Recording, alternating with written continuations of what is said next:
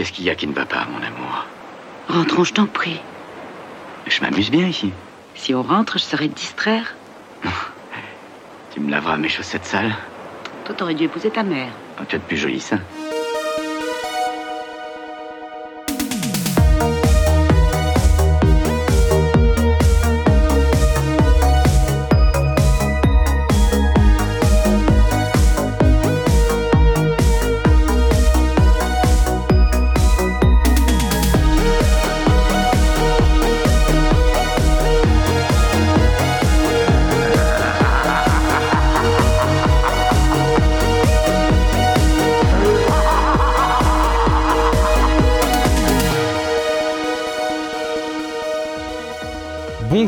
Bienvenue dans ce sixième et dernier épisode du Jumpscare Summer Camp.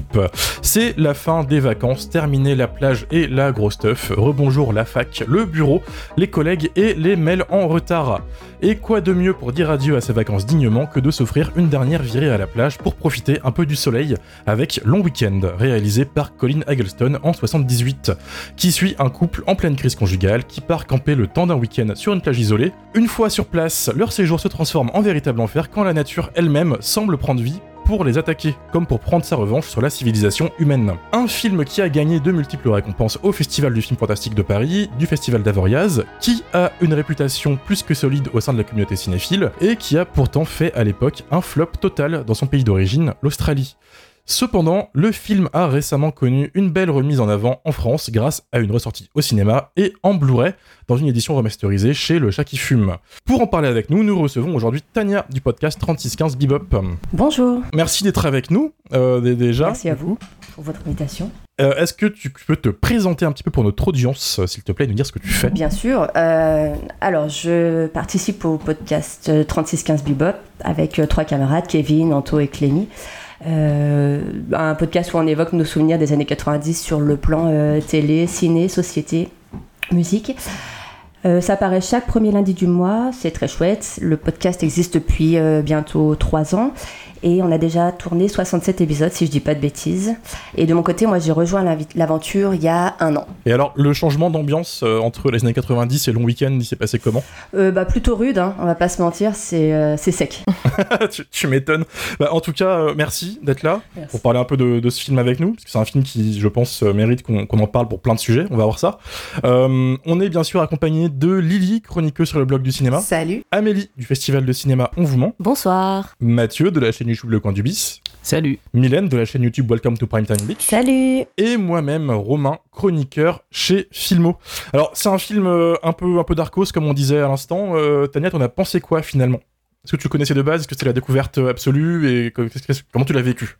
Euh, Alors, je connaissais pas ce film, j'avais entendu parler du remake de, de 2008 euh, réalisé par Jimmy Blanks, qui a fait Mortel Saint-Valentin notamment. Euh, Au-delà de ça, j'étais pas familière avec les films de l'exploitation, même si j'ai déjà vu euh, Mad Max et Patrick, qui était euh, écrit d'ailleurs Mm. par Everett de Roche, qui a aussi écrit Long Weekend. Donc je connaissais les contours un peu du genre. J'étais contente du coup de creuser un peu mes connaissances sur ce type de film, qui plus est avec un film de, de qualité. Alors j'ai aimé ce film pour plusieurs raisons. Euh, on a un propos qui est assez précurseur à l'époque, euh, la destruction de l'environnement, l'écologie. Euh, je fais un parallèle un peu foireux, mais on a un peu Soleil Vert, 5 ans plus tôt, en 73, qui est une dystopie qui annonce les effets un peu dramatiques de la destruction de la nature, de la pollution, etc. Mais là, le discours est un peu différent. On a deux inconscients qui polluent et qui détruisent l'environnement. Et vu qu'on est sur un thriller australien, forcément la nature se défend. Alors il n'y a pas de bête monstrueuse pour venger euh, Mère Nature, la réponse est un peu, plus, euh, un peu plus subtile, avec un environnement paradisiaque qui devient un cauchemar, avec la faune qui devient agressive, avec euh, une végétation qui se referme un peu sur les, personnages. Et au fur et à mesure, on a une ambiance qui devient vraiment étouffante. On a l'impression que la nature vraiment enserre le couple. Et c'est peut-être un peu tiré par les cheveux, mais je vois un parallèle avec le, le projet Blair Witch qui apparaît bien plus tard, où on a une nature qui est très inquiétante, un personnage à part entière quasiment, et qui semble intervenir avec des bruits étranges, le fait qu'ils tournent en rond quand ils essaient d'en sortir, euh, quand ils essaient de s'échapper des lieux, et euh, qui les persécutent finalement. Et la deuxième raison pour laquelle j'ai apprécié le film, bah, c'est justement le fait que c'est assez minimaliste. parce que tout est suggéré par l'ambiance, par la musique qui est hyper efficace, par les cris des animaux, par la lumière. ça sent un peu le petit budget, mais avec pas grand chose. Eggleston réussit à, créer une ambiance un peu moite et poisseuse comme on aime. Euh, on s'attend à tout moment à voir un, taré débarquer du bush pour, euh, pour les massacrer, euh, ou une créature immonde pour, pour les dévorer, mais c'est plus, c'est plus subtil en fait. C'est une espèce de huis clos en plein air, avec une menace à la fois invisible et omniprésente, qui va confiner le couple à la folie au final. Et ce que je trouve intéressant aussi, c'est que la nature va les hanter, les menacer, mais elle les tue pas. Alors je sais pas si je peux spoiler la fin ou pas. tu peux spoiler, oui, oui, le film il a 40 balais. du coup, oui, les auditeurs, c'est l'instant où allez voir le film si vous voulez pas être spoilé. Euh, mais voilà, tu peux y aller. Mais effectivement, la nature va les hanter, les menacer, mais elle les tue pas. C'est-à-dire que l'aigle euh, hmm. les agresse après qu'ils ont, euh, qu'ils ont cassé son œuf. Il y a l'opossum qui les attaque pour se défendre. et le dugong qui va les hanter une fois que, que Peter l'aura tué. Et au final, c'est les hommes qui s'entretuent et, et, pas la nature qui intervient. Et, et les hommes se butent entre, eux et, et, tout est bien qui finit bien. quoi. Euh, et, finalement, ce que j'ai trouvé intéressant aussi, et je finirai avec ça parce que je parle depuis très longtemps, euh, ce qui est mis en avant dans le film, c'est le rapport justement qui est très paradoxal euh, à l'animal. C'est-à-dire que Peter adore son chien Cricket. Euh, il peut pas envisager de mm. partir sans, sans, elle. Il la protège tout au long du film. Il explose d'ailleurs quand Marcia lui fait croire que son chien est mort et qu'elle l'a enterré dans les buissons. Et à côté de ça, il est quand même parti en vacances à un amoureux avec son fusil de chasse et son harpon le mec.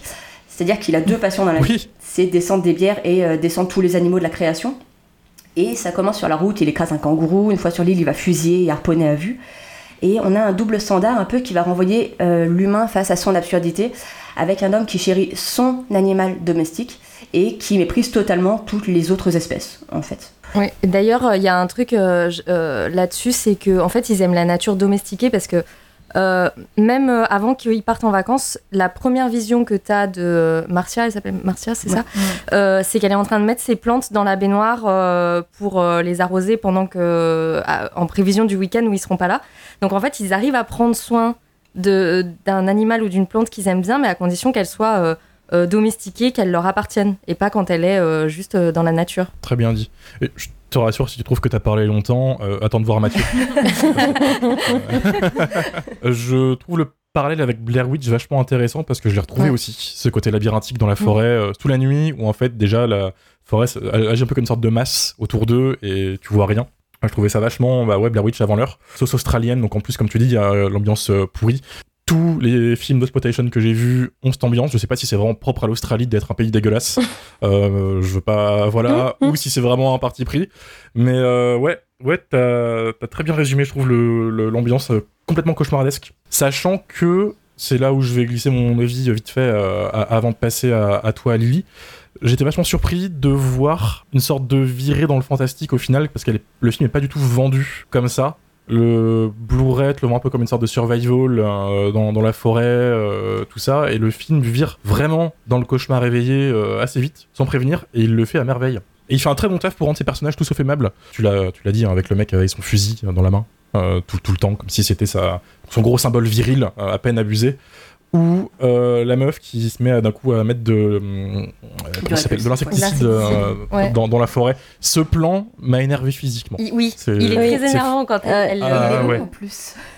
Il est elle long. bombe tout là. Il dure 5 minutes le plan. Il est vraiment fait pour te montrer qu'elle est complètement à l'ouest. Mais justement, par contre, il y a un truc, le chien, pour revenir sur ce que tu disais, Tania, en fait, c'est le seul truc qui fait que tu apprécies un minimum ce mec. La scène où vraiment il en prend soin, où il a envie que son chien reste auprès de lui, c'est le seul, la seule once d'humanité en fait que tu vois dans ces personnages qui sont exécrables au possible et qui sont pas du tout faits pour tes de l'empathie. Tu es du, côté de la nature durant tout le long métrage en fait. Ouais, mais il finit par l'abandonner sa chienne, hein.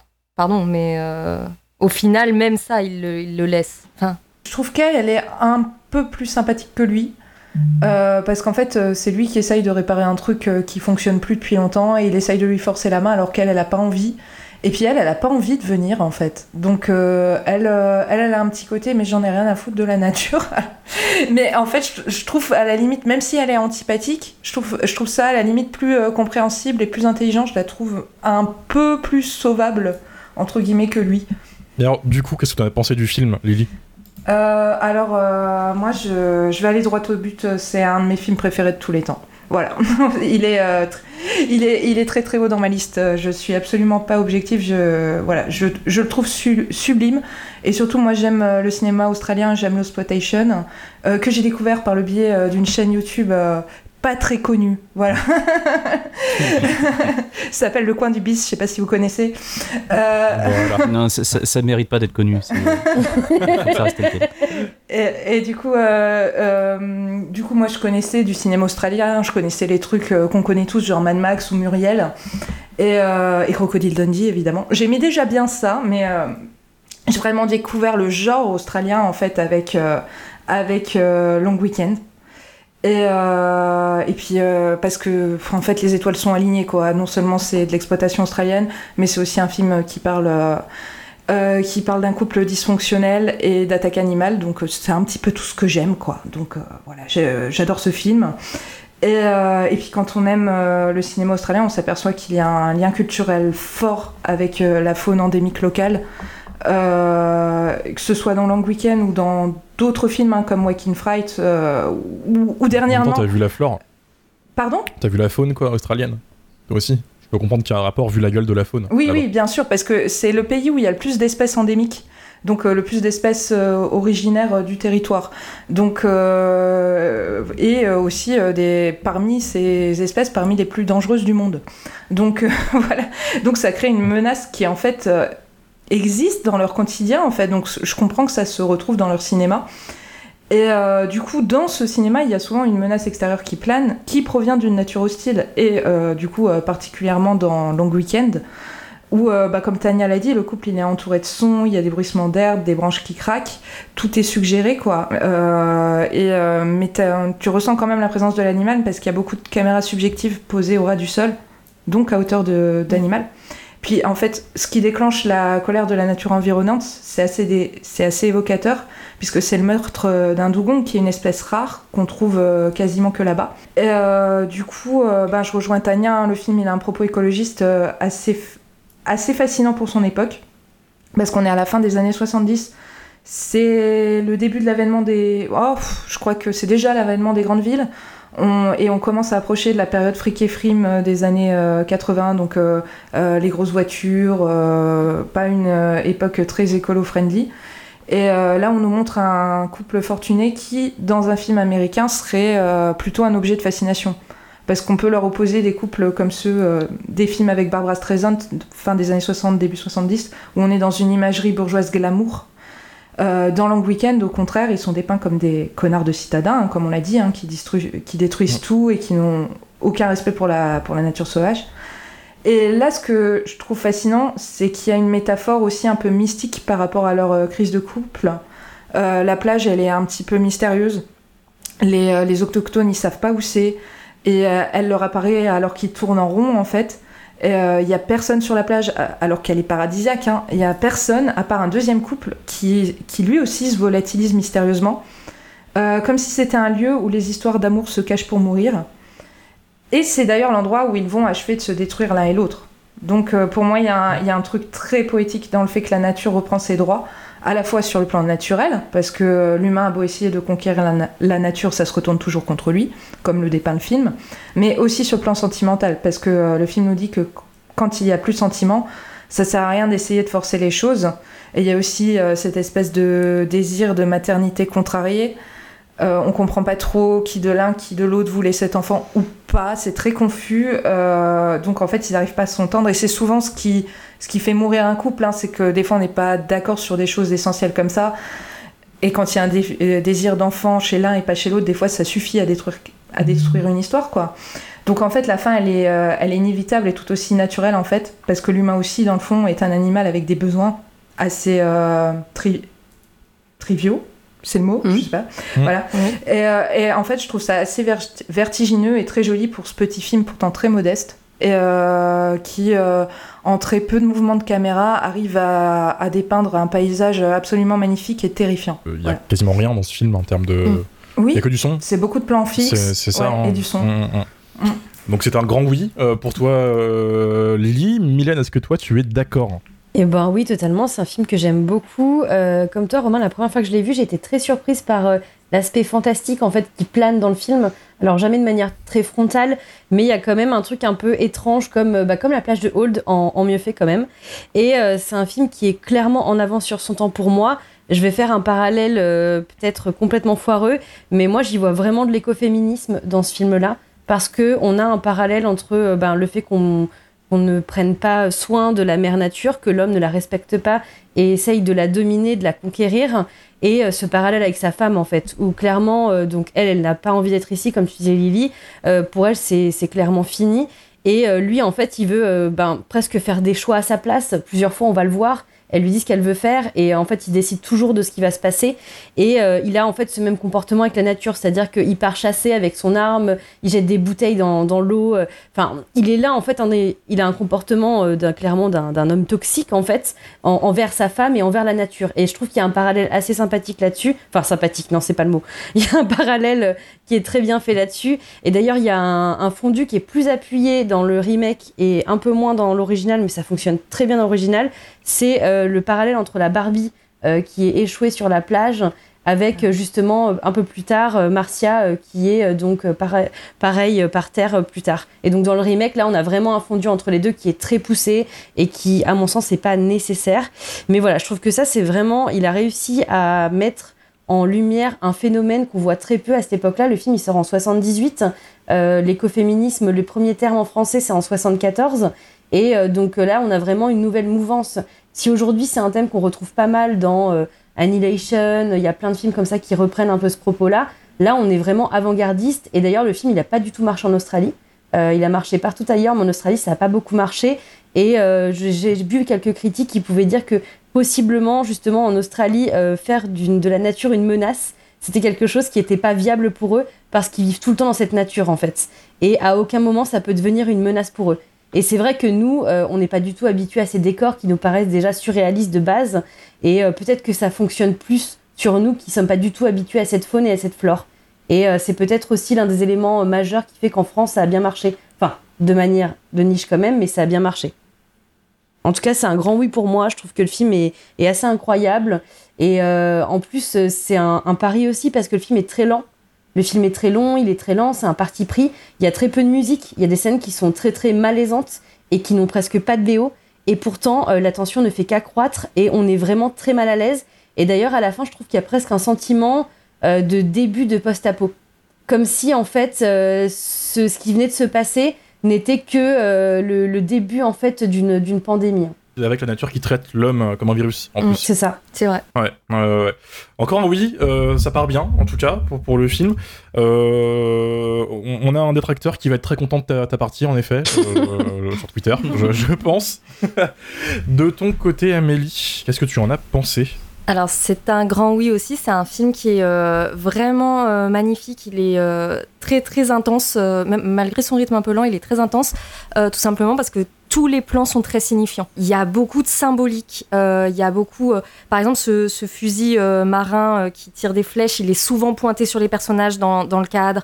il y a beaucoup de, choses comme ça où, en fait, tu vois la relation entre l'homme et la nature et la relation entre les personnages dans la manière dont ils, sont positionnés dans le cadre. et effectivement, c'est un film qu'on pourrait se, plaire à analyser et peut-être à suranalyser. moi, j'y ai trouvé une dimension un petit peu mythique.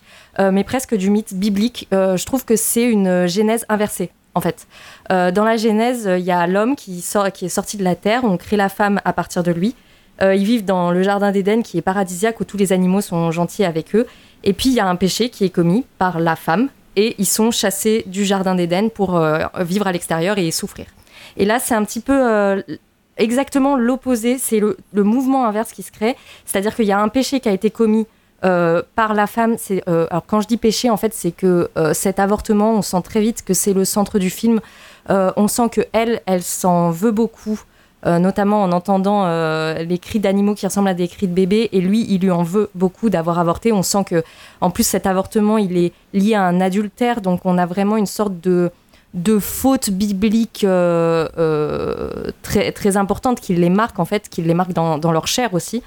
Euh, et du coup, il, se retrouve dans ce, ce, jardin d'Éden infernal qui n'existe pas d'ailleurs parce que les locaux ne connaissent pas cette plage. elle, Mm. elle est coupée du monde en fait, donc ils sont extraits du monde pour revenir dans ce jardin-là où ils vont euh, connaître une nature à la, qui est cette fois très hostile envers eux, même si eux aussi sont hostiles à la nature. Euh, et euh, d'ailleurs, dans, dans, la Genèse, il y a, y a, un lien euh, entre Adam et Ève qui est qu'ils ils, ils se connaissent bibliquement, euh, c'est-à-dire qu'ils baisent, hein, très clairement. Et là, c'est un film qui ne, c'est un couple qui ne baise plus. Euh, ils n'ont plus cette relation de charnelle entre eux, et c'est aussi un, sujet de conflit entre eux. Et du coup, euh, cette genèse, elle continue à s'inverser puisque euh, euh, c'est le mari qui tue sa propre femme sans faire exprès.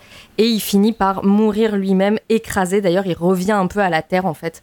et du coup, on dirait vraiment que c'est le mythe de la genèse qui, qui est tiré dans l'autre sens. Euh, ce couple coupé du monde, c'est un Adam et Ève euh, qui sont en fait dans un, au lieu d'être dans un jardin paradisiaque, ils sont vraiment dans, le purgatoire presque. Ils sont dans le purgatoire de leur couple. Euh, ils sont dans le purgatoire de leur consommation. ils le disent qu'ils sont des néo-cannibales en fait. Ils consomment la chair, ils sont adultères, ils sont consommateurs tout court. Ils ont dépensé des 2000 dollars pour s'acheter une super tente. ils consomment de la viande, ils consomment la nature autour d'eux. C'est des consommateurs et ils vont finalement être punis pour euh, ce, euh, cette consommation excessive dans tous les aspects de leur vie, en fait. Euh, et c'est pour ça que il est si oppressant, que le film est si oppressant. Et d'ailleurs, on a cette nature qui crie en permanence. On parlait tout à l'heure du fait qu'elle bombe les fourmis. Mais en fait, à chaque oui. fois qu'il tue un animal ou qu'il menace un animal, on entend toute la nature qui hurle. C'est presque, tu parlais de la musique, Mylène, mais là, c'est en fait, c'est presque un, un schéma, un motif récurrent sonore. C'est que quand il bombe les fourmis, quand il, quand il brise cet œuf qui est hyper symbolique aussi, parce que c'est une femme qui vient d'avorter et elle, porte avec elle tout le temps cet œuf d'aigle, euh, elle le brise. Enfin bref, il y, a quelque chose euh, encore euh, là-dessus sur la maternité, sur le fait de garder cet œuf et, de, le détruire ou pas. enfin bref, du coup, c'est extrêmement métaphorique dans tous les sens, mais bon, ce qu'on retient, c'est qu'à la fin, eh ben, ils se font quand même bien, bien niquer. Voilà.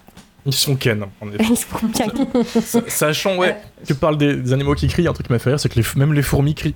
Oui, les fourmis en, crient. En mode, c'est euh... normal. Ouais, ouais. non, je trouve ça. Je trouve la théorie euh, du jardin d'Éden euh, inversé euh, vraiment pertinente parce que pour le coup, Everett de Roche, donc le scénariste, il a un côté très mystique. ça se retrouve, je sais pas si c'est avant ou après dans Harlequin. Harlequin, je sais pas quand est-ce qu'il est sorti. Harlequin, t'as aussi, euh, as aussi un truc très spirituel où finalement c'est. 80 euh, Harlequin. Oui, donc plus tard. Euh, où, où en fait t'as une espèce de gourou mystique et finalement c'est lui qui a raison en fait. Et il fallait se placer du côté de la foi. Donc je trouve ça très pertinent. Il y a un mot qui est revenu dans toutes vos critiques, euh, Hostpotation. On a un spécialiste avec nous qui va nous lâcher sa, sa, sa demi-heure habituelle. Est-ce que tu peux nous dire un peu ce que c'est que la Losploitation, Mathieu, et ce que tu as pensé du film? Alors, spécialiste, oui et non, parce que en vrai, euh, Losploitation, je l'ai découvert ben, comme euh, beaucoup de gens, c'est-à-dire via un documentaire euh, qui est sorti en 2008, euh, réalisé par Mark Atley, qui s'appelle Not Quite Hollywood. Et pour les Ouais. personnes qui connaissent pas, je vous encourage vivement à regarder ce documentaire qui est, euh, je crois, disponible actuellement sur Shadows et euh, qui est grosso modo un documentaire qui revient sur toute l'Osploitation. Donc l'Osploitation, euh, en deux mots, c'est l'association de, bah, de deux mots justement, donc aussi donc, euh, qui qualifie donc l'Australie et, et euh, exploitation, donc cinéma d'exploitation. Donc l'exploitation, c'est voilà, c'est le cinéma d'exploitation australien et c'est grosso modo une période qui court de du début des années 70 jusqu'au milieu des années 80 et qui va englober plein plein plein de films complètement euh, ravagés. Euh, alors pourquoi cette vague? C'est parti euh, de deux premiers ministres euh, australiens qui se sont dit que voilà, ça faisait des années que le cinéma australien était euh, quasiment au point mort. Il y a très très peu de films purement australiens qui étaient, qui étaient réalisés. L'Australie, c'était souvent un endroit où on venait tourner des, des films étrangers. Euh, ou alors c'était des coproductions, mais vraiment le cinéma australien c'était vraiment pas le cinéma le plus, euh, florissant au monde. Et donc à la fin des années 60, début 70, il y a des fonds gouvernementaux qui vont être euh, débloqués pour pouvoir justement euh, recréer ce, enfin mettre un, petit coup de boost au, cinéma, au cinéma australien. Quoi. Donc de là vont émerger des cinéastes majeurs comme Peter, Peter Ver avec Les voitures qui ont mangé Paris, avec Picnic en Hanging Rock, qui est un chef-d'œuvre absolu. Enfin, vraiment, si vous l'avez pas vu, celui-là, faut vraiment sauter dessus. Euh, du coup, voilà, le, cinéma australien va commencer à faire le tour des festivals. Il y a aussi euh, Walkabout, enfin, la randonnée de Nicolas Rogue, euh, qui parle aussi de la, condition des aborigènes en Australie. C'est un sujet qui revient très souvent. Et voilà, donc le, cinéma australien va être présent dans pas mal de festivals au début des années 70. Sauf que ces fonds gouvernementaux vont aussi aider des réalisateurs qui, eux, s'en foutent éperdument de, faire du, grand cinéma avec des guillemets. Euh, eux, ce qu'ils veulent en fait, c'est faire bah, ce qu'ils voient dans les drive-in, euh, c'est-à-dire du cinéma d'exploitation, comme euh, bah, les États-Unis en produisaient pas mal aussi à l'époque, et donc des films mal élevés avec du sexe, de la violence, et surtout ce qui fait vraiment la, touche australienne, ce qui, ce qui vraiment pour moi qualifie le, le, c'est le côté, encore une fois, purement australien de la testostérone vraiment à tous les étages. C'est-à-dire que les, les mecs sont des gros bœufs euh, qui carburent à la bière H24 euh, et qui sont jamais euh, les derniers pour, pour déclencher une bagarre ou pour aller foutre des mains au, cul des meufs. Enfin, c'est vraiment un cinéma de, de, de, gros bourrins, quoi. Et aussi, une des caractéristiques majeures de l'exploitation, c'est les courses-poursuites. Les courses-poursuites de voitures, c'est pas que Mad Max. Mad Max, encore une fois, c'est vraiment, le, pour moi, l'arbre qui cache la forêt. Il y a plein, plein d'autres films avant d'exploitation qui sont au moins aussi dingue en matière de course-poursuite. Et euh, pourquoi est-ce que les courses-poursuites australiennes sont plus impactantes, plus impressionnantes que ce qui a pu être fait euh, auparavant dans d'autres pays C'est que euh, l'Australien, en fait, a un petit peu comme un Américain une espèce de culte au, niveau de, au niveau de la voiture. Et euh, étant donné que l'Australie, euh, c'est de très très grands espaces, pour aller d'un point A à un point B, il faut forcément une voiture. il faut une voiture qui va très vite et qui ne tombe pas en panne. Donc le truc, c'est que euh, il y a beaucoup beaucoup de films d'exploitation avec des, des, mecs en fait qui sont qui sont déjà cramés cramés à la bière à 3 h de l'après-midi et qui roulent à tombeau vert dans l'outback en écrasant tous les kangourous qu'ils trouvent sur qui trouvent devant eux. Et voilà. Et ça, c'est vraiment la mentalité australienne. Euh, dans, ce, dans ce type de cinéma, donc dans le, dans le spotation. Et le spotation, c'est quelque chose qui a été très difficilement visible pendant un long moment. Euh, moi, je me rappelle en fait avoir interviewé euh, Stéphane Bouillet, donc il y a des années, Stéphane Bouillet qui gère le, le chat qui fume, en lui demandant c'est quand qu'on a des films de, Donc cette interview, c'était il y a, je sais pas, 6 ou 7 ans, un truc comme ça.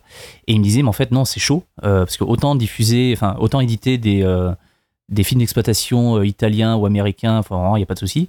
Par contre, les droits, euh, pour ce qui est du cinéma d'exploitation australien, c'est tout de suite plus difficile parce que voilà, enfin, ils sont un peu éparpillés, tout ça, les films ne sont pas forcément euh, restaurés ou quoi. Sauf que bah, depuis quelques années, c'est exactement l'inverse qui se produit. C'est-à-dire que d'un seul coup, enfin, les Australiens sont mis en fait à restaurer tous ces films-là parce que, voilà, encore une fois, le documentaire Not Quite Hollywood avait fait le tour du monde et tout le monde s'était intéressé à ces, films et s'était rendu compte qu'il y avait, euh, bah, pas que Mad Max, quoi. il y avait des, pépites absolues et euh, dont certaines en fait ont même euh, été très très très mises en avant. je pense principalement à Waking Fright qui est retourné encore une fois au Festival de Cannes. Euh, et qui est un des, grands grands classiques du cinéma d'exploitation. De, même si paradoxalement, euh, Walking Frat c'est pas forcément un film d'exploitation et c'est pas non plus un film 100% australien parce que le réalisateur c'est Ted Kotcheff, donc c'est un mec qui est canadien qui plus tard réalisera Rambo dans les années 80. Euh, et Waking Fright, c'est le regard d'un Canadien sur l'Australie et toute la folie furieuse qu'il peut y avoir. Vraiment, si vous cherchez un film euh, avec une puissance équivalente à Massacre à la tronçonneuse en termes d'intensité, de, de, chaleur, de crasse, de malaise. Waking Fright, vraiment, il faut vraiment vous, vous jeter dessus. Enfin, c'est un, un, passage obligé, quoi. Mais voilà, c'est le, entre guillemets le porte-étendard de l'exploitation, même si paradoxalement, c'est pas un film australien et c'est pas non plus un film d'exploitation. Mais voilà, l'exploitation, c'est vraiment des dizaines et des dizaines de films que quand on regarde euh, Not Quite Hollywood, on se dit ah mais tiens celui-là en fait je le celui-là je le connaissais mais je n'étais pas forcément au courant qu'il était qu'il était là-dedans quoi. Euh, voilà Razorback qui a fait le tour des, euh, des festivals et des vidéoclubs, c'est purement un film de d'exploitation. Euh, Harlequin dont on parlait juste avant. Il y a des petits classiques aussi qui sont assez méconnus mais qui méritent vraiment le détour. Enfin Next of Kin qui est, qui est plus ou moins un film d'épouvante qu'on a beaucoup comparé à tort à Shining. Euh, mais qui, est encore une fois un très très bon film. Et surtout, moi, un truc que j'adore dans l'exploitation, c'est vraiment le côté ultra bourrin du truc et les, les, cascades et les crashs euh, complètement dingues. Et euh, il y a un mec qui, qui, pour moi est mon, mon héros, c'est un mec qui s'appelle Grand Page et qui a chorégraphié pas mal de cascades dans le, le cinéma d'exploitation et qui est euh, une espèce de Jackie Chan puissance 10. C'est-à-dire que le mec est. Enfin, c'est un miracle que le gars soit encore en vie à l'heure actuelle. et euh, si vous voulez rigoler un coup, vous tapez Grand Page sur YouTube, euh, vous cherchez cascade, donc stunts, et regardez un petit peu ce que le mec faisait. C'est vraiment c'est du délire, quoi. Les. le cinéma australien, c'est vraiment, c'est euh, ouais, c'est un monde à part. C'est un monde à part. C'est c'est un type de cinéma qui pourrait, je pense, plus être fait euh, aujourd'hui euh, en termes de sécurité, en termes de pas mal de choses.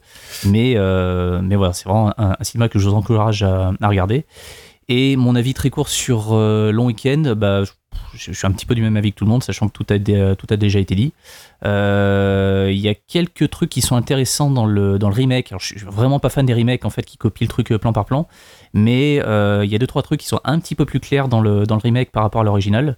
Euh, là où je suis un petit peu moins chaud, c'est euh, dans l'équilibre entre les deux personnages. C'est-à-dire que dans le, film original, et l'homme et la femme sont pour moi en tout cas aussi détestables l'un que l'autre. Dans le remake, euh, on a un petit peu plus de sympathie pour l'homme, qui est joué en plus par Jim Caviezel, pas forcément un acteur que j'apprécie non plus. Et surtout, la question de l'avortement est légèrement différente. C'est-à-dire que dans l'original, on ne savait pas qui était le père euh, du- de l'enfant donc qui a, été, qui a été avorté, donc il y avait une espèce de doute en fait à ce niveau-là. Dans le remake, il y a une petite correction, c'est-à-dire que la, la- femme dit clairement euh, j'ai avorté et le, le mari après l'engueule en disant voilà, bah, t'as avorté, parce que tu savais que c'était mon enfant et t'as fait ça juste pour m'emmerder en fait. Et je trouve qu'il y, a- des trucs qui font qu'il y a une espèce de déséquilibre que, que je trouve pas forcément très bon euh, parce que là où le, le- premier était euh, à mon sens bien équilibré, euh, bien équilibré c'était pas forcément non plus le film le plus euh, subtil ou fin du monde quoi. Le, le- le- le- il y a- ouais, il y a des métaphores, il y a des parallèles, tout ça, mais bon le, le, le parallèle entre l'avortement et l'œuf, c'est pas non Surtout qu'ils le disent, euh, ils le, disent plus fin qui clairement soit. euh, quand elle pète l'œuf. Ouais, ouais. Voilà, donc ça reste quand même un fil d'exploitation. hein. C'est pas non plus, euh, c'est pas non plus un truc ultra ultra chiadé à, à 100%. Mais je trouve que le, le remake, même si il est mieux réalisé, il est plus clair en termes de narration, il y a un truc qui le fait pencher du mauvais côté. C'est-à-dire qu'en plus avec Jim Caviezel qui est euh, dans des bails pas très, euh, pas très, pas très cool en ce moment, euh, il y a un côté pro-life, je trouve, dans le remake qui me, me, me gêne un petit peu. Voilà, donc si vous deviez n'en regarder qu'un seul, préférez vraiment l'original, qui, malgré un rythme peut-être un peu moins réussi que dans le, dans le remake, euh, je le trouve bien plus intéressant parce que, encore une fois, même si- même s'il n'est pas très représentatif de Scale Exploitation, parce que voilà, il n'y a pas de course-poursuite, il n'y a pas de baston, il n'y a pas de. Il a pas beaucoup de nudité.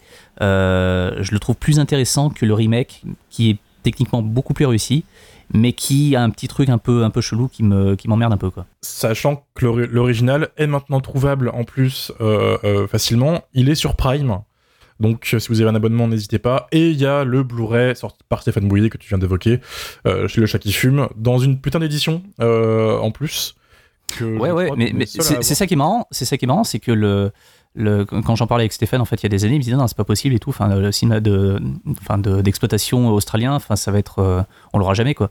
Et, et des années plus tard en fait il en édite 3, 4, 5, enfin je sais plus, il y a euh, Fair Game aussi cool, qui est un film de fou furieux qu'il a, qu'il a édité. Euh, il y a le premier film d'Alex Proyas. euh, Spirit of the Air, Gremlins of the Cloud, euh, qui est une petite bizarrerie, euh, mais, mais euh, qui mérite d'être vu, voilà, si vous êtes fan du, euh, du bonhomme. Euh, Il y a Ouais. Link aussi, je crois, de mémoire, euh, Ouais. réalisé par. Richard Franklin, avec un, un singe qui, qui pète un câble. Euh, chez d'autres éditeurs, il y a Harlequin aussi qui a été édité. Il y a Les Traqués de l'an 2000 euh, de Brian Oui. Trenchard Smith, qui est un grand nom de, de l'exploitation, qui a été édité récemment chez, chez chez Rimini, je crois. aussi. hein. Euh, Enfin bref. Next of Kin aussi chez le Chat qui fume. Mm. Il y, a, il y a beaucoup, beaucoup en fait de grands classiques de l'exploitation qui sortent comme ça, boum, subitement. Et ça euh, se vend. Ça fait, euh, ça se vend puisque ça ils fait sont plaisir. Ah, ils sont épuisés? Ah ouais, il a dû en rééditer quelques-uns, euh, Stéphane. Euh, en tout cas, en fait, les premiers tirages sont épuisés. Il a dû les ressortir dans des boîtiers euh, moins collector euh, et moins chers ensuite. Euh, voilà. Donc preuve que ça se vend quand même. il y a pas mal de bonus en plus euh, dans l'édition de Long Weekend, elle est vraiment bien. hein. Franchement, il y, a des- il y a des vrais trucs dedans, c'est cool. Ouais. C'est un instant pub gratuite. euh, Stéphane, si tu nous écoutes, bien sûr, tu as notre adresse pour nous envoyer des tu tu- tu n'hésites pas. Euh, avant de passer à la vidéo auditeurs, je rebondis sur ce que tu as dit, Mathieu, sur le fait que le cinéma australien, il y a des trucs qu'il ferait plus maintenant. Pour plein de raisons de sécurité, de studio et tout. Euh, bon, il y a un grand malade qui s'appelle George Miller, qui a réalisé Mad Max Fury Road euh, il y a quelques années, qui s'amuse quand même à refaire des trucs de psychopathe avec Mad Max Fury Road. Et les mecs qui ont bossé sur le tournage disaient en fait que le jeu c'était de le laisser faire ses machins de psychopathe en essayant de dévier les studios du tournage pour éviter qu'ils viennent trop faire chier. Donc pendant que George Miller faisait un tour euh, du plateau à des producteurs qui venaient voir le bordel, parce que quand même quand t'es euh, t'es à Los Angeles, t'entends euh, des histoires de Mad Max euh, où genre il y a pas de rush qui sort, tu vois pas ce qui se passe, euh, Tom Hardy ne parle pas, qu'est-ce que c'est que ce bordel?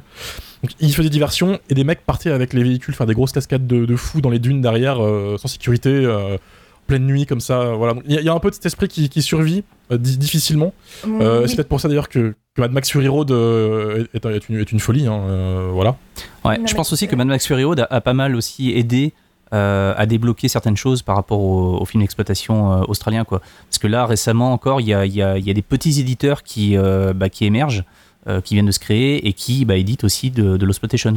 Par exemple, il y a un éditeur qui, est tout récent, qui s'appelle Intersection, qui a édité Mad Dog Morgan. Alors Mad Dog Morgan, en fait, c'est euh, pas vraiment arrangé dans l'exploitation, euh, mais c'est un film, encore une fois, de fou furieux, parce que c'est sur une grande figure contestataire de, de, l'Australie, donc c'est un film historique. Et euh, le personnage principal est joué par euh, Dennis Hopper. Dennis Hopper qui était complètement cramé sur le tournage, donc euh, vraiment le, le- film c'est un miracle qu'il ait, pu- qu'il- qu'il ait pu être fait de, A à Z. Et surtout, il y a une cascade, enfin une des- des cascades les plus folles que j'ai vues de ma vie, réalisée encore une fois par Grand Page, où Grand Page est euh, dos à une corniche et fait un plongeon euh, de 30 mètres de haut en finissant par faire un plat du dos donc dans l'étang du dos qui avait donc euh, 30 mètres plus bas en étant en torche humaine. Et, euh, et voilà. Et euh, rien que pour ça je pense qu'il faut il faut voir le film. le Camoulox ok. Voilà. Et, euh, et du coup non je, je trouve ça vraiment cool que ces euh, ces films qui étaient quasiment invisibles depuis depuis euh, un petit moment finissent quasiment tous en fait par être euh, réédités dans de très très belles éditions quoi Merci Stéphane, en tout cas. Euh, qui- Stéphane qui nous a envoyé bien sûr son opinion sur le film euh, sur Twitter en disant je préfère le remake. voilà, euh, petit, petit, petit blagueur. On a Melvin Z, évidemment, un autre spécialiste de Mad Max et du cinéma australien qu'on qu'on salue au passage, euh, qui a fait un documentaire sur Mad Max aussi que je conseille, qui, qui est super, euh, qui nous a juste envoyé. Alors, à votre avis, quel est le crime contre nature qui est mentionné sur l'affiche française du film? On l'a évoqué, je pense. Tout le monde l'a. Oui. Je Oui, voilà. euh, C'est l'avortement, hein, je pense. L'avortement. Euh, après, en fait, il y a eu une discussion avec Romain de Jos 3D en dessous. Romain de Jos 3D, encore lui, qui squatte euh, un peu euh, très à l'aise, pour parler de est-ce que c'est un film pro-life euh, ou pas. Du coup, Ah. bah, Math- Mm. Moi, je pense Ouais. pas. Pas. Non, moi, je, je dirais pas ça. Je dirais pas ça parce que. Enfin, moi, personnellement, je trouve que. En fait, ils se disputent entre eux à propos de ce truc-là. Euh, mais c'est pas ça qui fait qu'ils sont punis, en fait. Euh, ils sont punis dans la manière dont ils se comportent euh, avec, entre eux et avec la nature. Et je crois pas que. en fait, l'avortement, c'est juste le début de leur. c'est la cristallisation du fait qu'ils Mm. peuvent pas se blairer, en fait. Mm. Euh, mais c'est pas ça qui est puni dans le film, en tout cas pour moi, Lily. Je sais pas ce que tu allais ajouter, mais. Non, mais il y a euh, un moment où ils ont une discussion tous les deux et euh, il lui dit euh, Nous sommes tous les deux des cannibales de chair Mm. humaine. Je- voilà. Et euh, en fait, euh, je crois que euh, c'est ça, en fait, euh, le, le, le problème, c'est. ben, qu'ils se, ils se détruisent l'un et l'autre et ils détruisent l'environnement. Donc euh, c'est plus euh, le crime contre nature.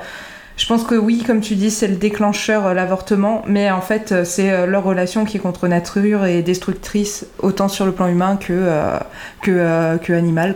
Le truc pro-life, je le trouve beaucoup plus problématique, entre guillemets, dans le remake que dans l'original. L'original, pour moi, encore une fois, ils sont vraiment à mettre au même niveau l'un et l'autre. Ils sont vraiment aussi atroces l'un que l'autre. Tandis que dans le remake, il y a une espèce de petit déséquilibre qui peut amener en fait à penser, à penser ça. Quoi. Et en plus, avec euh, Jim Caviezel dans le rôle principal, euh, je trouve que c'est plus le remake en fait qu'il faudrait Oui, euh, parce pointer que du de doigt plutôt que on te le, dit- le- le film original. Même, même dans le dialogue. On te dit vraiment que c'est des nuisibles en fait pour eux, pour les autres. Et finalement, est-ce que c'est pas eux dès le départ qui créent en fait cette nuisance par leur façon de se comporter en fait entre eux euh, dans la nature et qui fait qu'elle se retourne contre eux Au-delà du fait qu'ils attaquent, qu'ils attaquent la nature et qu'ils la respectent pas, t'as un peu l'impression qu'ils emmènent un espèce de nuage avec eux et que c'est eux qui ont presque créé cet événement.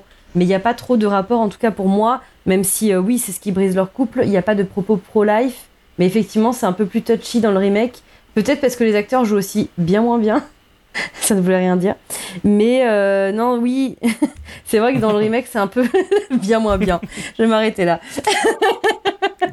La chaleur lyonnaise l'a eu.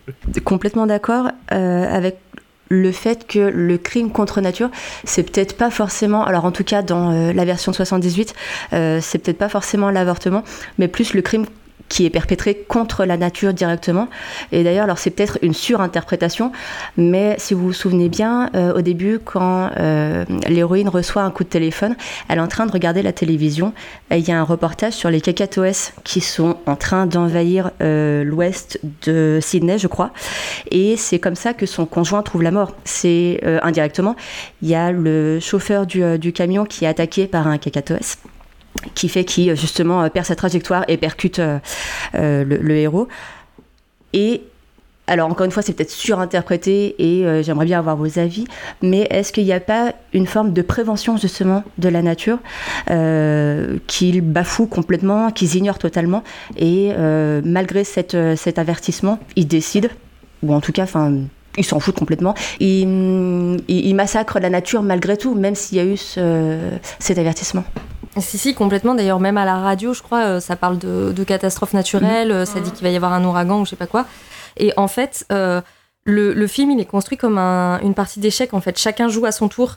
Euh, au début, ils arrivent avec leurs grosses bagnoles, euh, tout ça, et du coup, la nature leur met un petit coup de pression, on va dire. Au début, c'est les fourmis, voilà. Et comme ils vont de plus en plus loin, à chaque fois, eux, ils vont de, ils, ils commettent un acte à chaque fois de plus en plus grave, euh, jusqu'à tuer euh, cette maman éléphant de mer euh, qui est vraiment euh, le- le- l'apogée de, de, ce- qu'ils peuvent faire de dégueulasse. Et à chaque fois, la nature réplique et en, étant de plus en plus intense. Donc c'est vrai qu'elle les prévient. Par exemple, quand l'aigle les attaque, elle les, elle est entre guillemets juste très agressive, mais elle les tue pas. Et il y a cette, comme ça une progression de la violence où la nature leur met des, petits avertissements, mais quand même ils persévèrent dans leur, ben, dans leur, euh, dans le fait qu'ils sont horribles avec tout, tout ce qui Mm. est vivant autour d'eux, quoi. Et oui, et Ouais. puis il y a même une métaphore plus générale, euh, je, je pense euh, peut-être un peu niaise, mais qui, qui est toujours très vraie aujourd'hui. C'est qu'en fait, euh, bah, euh, l'humanité va à sa propre perte en voulant euh, se jouer de la nature, en fait. Voilà, en, en détruisant, en polluant. euh, voilà. Dans le fond, on parle d'un couple dysfonctionnel, mais on peut voir aussi un propos plus large sur euh, la destruction de l'environnement et, euh, et euh, de, de l'écosystème. Euh, Froncil Sourcé nous envoie J'ai découvert ça grâce au coin du bis. Et bon sang, quel choc. Ah, tiens donc. Voilà, le- l'Empire. De toute façon, tout le monde sait ici que c'est bien toi qui fais vivre ce podcast, Mathieu. D'après ce qui circule sur les réseaux. Merci à toi de faire vivre. J'ai vu le tweet, ouais. Merci à Ouais, toi, grand On l'a tous C'est vu, hein, c'est euh, merci Mathieu de faire vivre ce podcast. Ah, de rien, de rien. Starflord nous envoie c'est très bien. La mise en scène simple mais efficace dans sa narration arrive à nous faire perdre sur un lieu et des personnages dont on avait l'impression de connaître. Mais la nature, plus forte que tout, punit le gros mascu viril et ça c'est cool. Max d'Elevated nous dit juste chef-d'œuvre de, de Losploitation, probablement mon Everett de Roche préféré. Alors on a déjà cité pas mal de films de Everett de Roche. Il, avait, il a écrit Patrick. Je crois que c'est Lily qui l'a cité tout à l'heure. Oui, Mm, mm. Et c'est aussi- aussi. Et, Harlequin et Razorback. euh, et euh, euh, Déviation mortelle aussi. hein. Euh, Ah oui, Ouais. Dévi- euh, Ouais. Déviation euh, mortelle, c'est euh, Road Games. Road Games. Et euh, de mémoire, je crois qu'il est sorti dans la Oui, collection c'est Make ça, My c'est Day Make My Day. euh, de Jean-Baptiste Toré. Et, euh, et c'est un très très très très bon film, euh, bien différent de ce qu'on peut imaginer quand on regarde le quand on Ah, regarde l'histoire. Et euh, le méchant est joué par Grant Page, donc le, le- le cascadeur complètement Mm. fou là dont je parlais tout à l'heure. Euh, donc rien que pour ça, il faut voir, euh, faut voir euh, Road Games. Euh, pour Hmm. faire simple, Road Games, c'est euh, fenêtre sur cours dans un camion en mouvement. Ouais, Voilà. exactement. Ça vend du rêve. à l'australienne, ça D'accord. vend du rêve. Let's go. oh putain, les, les psychopathes. Lionel Rondoudou, euh, toujours mon pseudo préféré des gens qui nous envoient des, des messages. Quand j'ai posté la, la demande d'avis sur Twitter, j'ai dit on parle de ce film pour faire plaisir aux fans de cinéma italien, euh, australien, pardon, je vais pas me faire insulter. Et il a dit c'est pas pour faire plaisir aux fans de bon ciné en tout cas, tant le film est mou, mais mou. Ça veut tant vendre du mystérieux mystère que ça en devient rapidement pénible et que l'ensemble m'a juste paru mou et assez vide. Est-ce qu'on est d'accord? Non. Bah non. Euh, qu'on lui non. dit? Mais euh, On Il n'est pas rentré dedans, visiblement. C'est c'est ça. Sachant que euh, le, le mot sur la programmation du podcast, euh, je l'apprends à cœur. Euh, voilà, Lionel, tu n'es plus mon préféré du lot, sache-le. Et pour finir, on a euh, Nini Mortel qui nous envoie Vu à la filmothèque du quartier latin, une dame dans la salle a ronflé pendant tout le film, ajoutant ce petit quelque chose à l'angoisse sauvage de ces grands espaces australiens. C'est le dugong, ça. Incroyable. Non, mais Bah, ça voilà. se comprend. Ça se comprend. oui, ça bah, elle l'a vu en film 4DX. euh, Juste un petit truc euh, à rajouter, il y a dans les prochains mois un bouquin qui va sortir sur l'Osploitation qui s'appelle Down Under Movies, euh, qui a été financé via un truc participatif et euh, qui est vraiment vraiment prometteur. Je crois qu'il y a Melvin Zen aussi qui écrit des, qui écrit des trucs dedans. Euh, voilà, donc j'ai mis des sous dans le, dans le bouquin, j'ai très très hâte de l'avoir entre les mains et euh, je pense que c'est en fait avec Not Quite Hollywood, encore une fois, le truc à, à- à posséder chez soi si on veut vraiment découvrir euh, ce qui se cache derrière, euh, derrière le, le, Je citerai aussi le bouquin de Melvin Z sur Mad Max, au passage. Oui, oui, indispensable, ouais. qui est, qui est une bible. euh, c'est en trois volumes. Euh, le premier volume est sorti il y a un an et quelques. Le deuxième devrait sortir dans un an ou deux. Euh, il prend son temps, mais pour le coup, c'est ouais la bible en fait, littéralement. Le premier tome, ça revient sur l'histoire du cinéma, bah, le Lost Spotation, et le premier Mad Max, et c'est c'est fou concrètement le travail qu'il a fait avec. Ouais, si vous avez toujours rêvé de savoir euh, c'était quoi la marque du slip que portait le figurant qu'on voit pendant une fraction de seconde au troisième plan, euh, voilà, vous, vous aurez la réponse. Quoi. Il le sait, Vraiment, il il, a interviewé le mec, il a été le voir. Ouais. C'est ce genre de mec. Ouais, Non, il ça. a interviewé le mec, il a récupéré le slip en fait. Tu vois Il a le il slip, était allé dans le désert, il l'a déterré, euh, il l'a il encadré. le porte. Voilà, c'est bon. Enfin voilà, c'est euh, tout pour aujourd'hui. Merci Tania d'avoir été euh, avec nous. Ouais, merci à vous. Ouais. Merci beaucoup. T'inquiète, hein, c'est un, plaisir. Avant qu'on se quitte, est-ce que tu as une actu en particulier? Est-ce que le podcast y revient? Est-ce que là vous êtes en vacances? Euh, alors, on est en vacances actuellement, mais il y a une émission qui est prévue pour début septembre. La rentrée. Exactement. Et on continue Eh ben jusqu'à la fin de l'année et, euh, et au-delà. Eh ben écoute, on, on sera là. Euh, merci évidemment au reste de l'équipe. hein. Merci Mathieu, merci Mylène, merci Lily, merci Amélie. Merci. N'hésitez pas à nous rejoindre sur les réseaux sociaux, Jumpscarecast sur Twitter et Instagram, 5 étoiles sur Apple Podcast, Spotify. N'hésitez pas, cliquez, lâchez des commentaires comme le disait Morsaille. Euh, et on se dit à vendredi prochain pour la reprise officielle du coup des Jumpscares classiques qui n'ont aucune différence bien sûr avec les Jumpscares du euh, Summer Camp. Mais voilà, à vendredi prochain. Salut Ciao, ciao Au revoir. Bonne rentrée Salut